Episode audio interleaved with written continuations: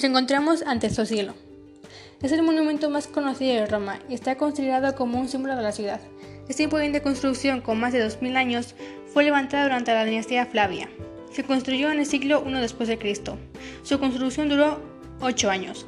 En aquella época fue el mayor anfiteatro romano, con 188 metros de longitud, 155 metros de ancho y 57 metros de alto. Sus gradas podían acoger a más de 50.000 espectadores, que disfrutaban de sorprendentes espectáculos. En la actualidad es una de las siete maravillas del mundo y uno de los monumentos más visitados. Y os preguntáis, ¿qué es este lugar? Bueno, pues es el Foro Romano. El Foro Romano era la zona central de la ciudad antigua. Allí se encontraban las instituciones gubernamentales, el mercado y los templos religiosos. Al pasear por él se pueden visitar múltiples monumentos, edificios y ruinas de gran interés, como por ejemplo la Vía Sacra, el Arco de Tito y los templos de Vesta y Saturno, entre otros. Su, localización no tiene pérdida, ya que se encuentra al lado del famoso Socielo romano.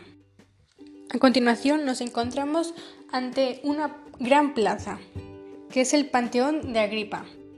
El Panteón de Agripa es el monumento mejor conservado de Roma y al estar situado entre el centro de la ciudad también es uno de los más visitados. Su construcción se llevó a cabo en el año 126 a.C., cuando gobernaba Adriano. Su característica principal es que se trata de un edificio circular, ya que su circunferencia mide lo mismo que su altura, 43,3 metros. Su interior conserva las tumbas de algunos de los más importantes reyes de Italia y valiosas obras de arte. Aquí también está enterrado el grandísimo pintor Rafael. ¡Ey! No te puedes ir sin pedir un deseo. Nos encontramos ante la famosa fuente Fontana di Trevi. La Fontana di Trevi es una de las fuentes más hermosas, monumentales y visitadas del mundo. Su inconfundible estilo barroco se debe al artista casi desconocida Nicola Salvi.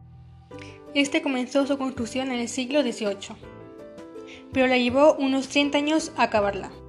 Una de las características que más llama la atención es lo imponente que resulta la fuente con todas esas figuras realistas y lo pequeña que es la plaza en la que se ubica. También se ha convertido en casi un ritual lanzar una moneda al interior de la fuente y pedir un deseo.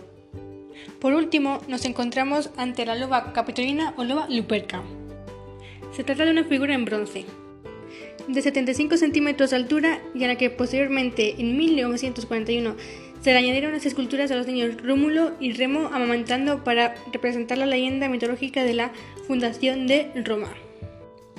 Según la leyenda, Rómulo y Remo fueron hijos de Marte, abandonados de niños en el río Tíber. Una loba llamada Luperca los adoptó y los amamantó como si fueran sus crías. Posteriormente, ellos fueron los que crearon la ciudad de Roma, según la leyenda. Fue Rómulo el creador, ya que mató a su hermano. Perdón, casi se me olvidaba el castillo de San Angelo. Es un monumento romano situado en la orilla derecha del río Tíber, enfrente del Pons Aelius y a poca distancia de la ciudad del Vaticano, iniciado por el emperador Adriano en el año 135. Además de fortaleza, ha servido también como palacio, donde los papas pasaban largas temporadas en tiempos revueltos. Por eso cuenta con estancias dobles, embellecidas con magníficos frescos renacentistas. Más tarde sirvió como cárcel, cuando pasó a manos del Estado italiano, y desde 1925 alberga el Museo Nazionale del Castillo San Angelo.